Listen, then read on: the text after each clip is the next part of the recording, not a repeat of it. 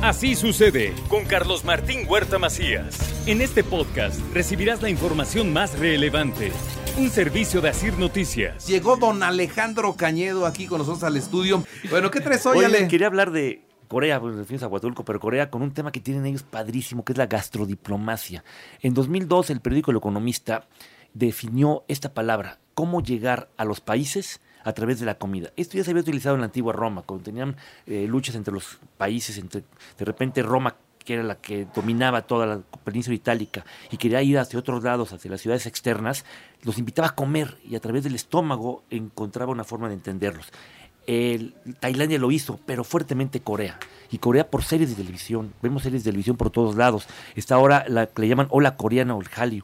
Y además con series como Los Descendientes del Sol, Crash Landy, películas como la de. eh, Ay, te- se fue- eh, se fue el nombre, una que estuvo muy, muy fuerte. Te entiendo, muchacho, te entiendo. Ay, te se me entiendo. fue el nombre de la película, pero bueno. se llama? Parásito, Parásito Eso. se llama la película. O los grupos musicales como BTS, Blackpink, de esa música del Gangnam Style. Y bueno, eh, son de las cosas interesantes. Y uno puede visitar muchas cosas en Corea, pero ¿cómo a través de la comida? Entonces, ahora hay comida coreana por todos lados. En el mundo y no solamente de un tipo. Entonces es una estrategia muy interesante y puedes visitar Seúl, el palacio de Yongbokgung, en el- también el distrito de Gangnam, que es, y también puedes ir a Busan. Pero algo que me llamó la atención de Corea es la zona desmilitarizada.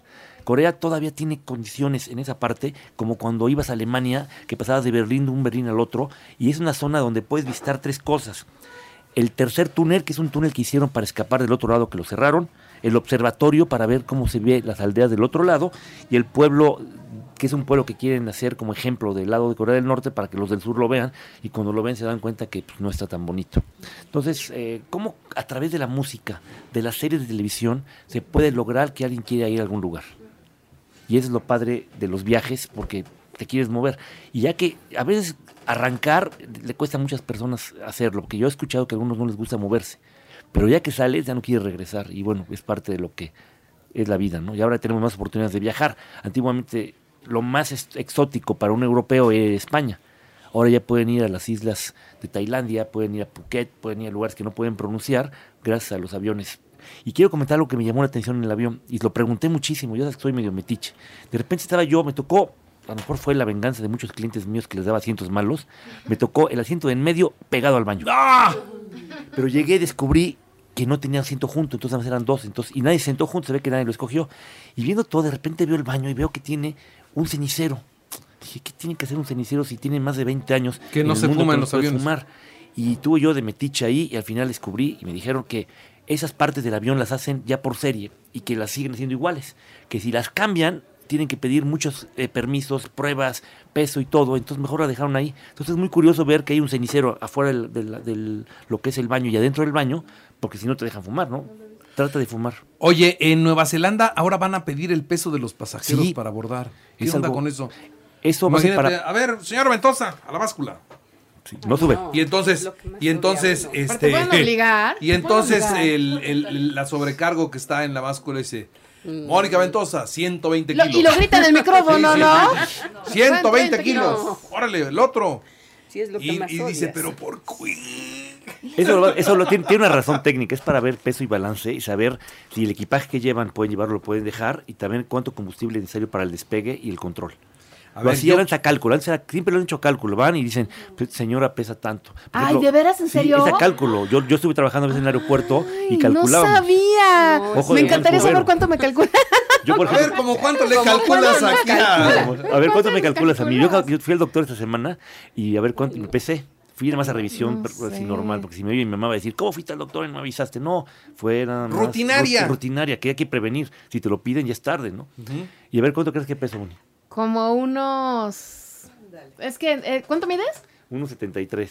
Ajá, yo creo que más o menos estás en tu peso, como unos 70 kilos. Pues como 73. 78. ¿Qué? 78. No. Sí, yo también me llamó la atención. Ha de ser de y me quité el hueso. celular, me quité los zapatos. Hasta dije, Estás hasta, me encueré. Así decían hasta los le dije, abuelitos. hasta le dije yo al, al doctor, de veras está bien Si su pascular. Ah, te quitaste hasta el cabello. Hasta el cabello me quité y los lentes me quité que pesan mucho No también. creo, ¿eh? Pero bueno, ya no miente el doctor, ¿verdad? Ahora, No si sé. eso pesa el señor. No, no. No, no. Vamos a, no, gracias. vamos a, no, vamos no, a, no, Yo por eso no vamos me a sacar números. Sí, no. Ahora, yo, cre- yo creo Eso lo están haciendo. En Nueva Zelanda, tranquilos, tranquilas. Está en Nueva Zelanda. Pero, Pero si quiere ir a Nueva Zelanda, este, este diciembre, este, pero va a haber quien diga no, yo no me subo. es lo que yo te decía, son mis derechos, ¿no? Ah, es voluntario, Oye, ¿es voluntario? Mente a fuerza va a ser. Vol- todos. voluntario, voluntario, nadie se, bueno, muy pocos se van a subir. Sí, ¿verdad? hay a quien le vale Yo me subí a la- Eh, totalmente a su A mí peso. también, Yo me he subido a la báscula donde empiezan las ma- esa me he subido para ver cuánto peso. A donde pesan las maletas. Donde pesan las maletas, he subido varias Y veces. además es una, una báscula muy objetiva. Sí, muy real. Mm. Muy real. Cuando van las no, cuando van las mujeres le de suben regreso, tantito. quién sabe. No es por Siempre algún- tienes que mo- sacar cosas, Pues no sé por qué. Está Eso- mal su báscula. Pero solo las Sí, maletas está de las mal. Qué mujeres. descaro. qué Solo las descaro. moletas de las mujeres solamente son las que suben de peso eh, artificialmente. Es muy artificial eso. Yo creo que la simple. Se ponen de acuerdo con los maridos. ¿Qué le pasó a Moni? eh? Sí, sí, pegué mi empieza dedito, empieza se me a, fue. a- a pel- a- a patear todo y a enojarse por el peso, pero pues ahora nosotros qué culpa. Sí. ¿No? Ale Cañedo, much- muchas gracias. No, muchas gracias a todos. Buen fin de semana. Buen fin de semana.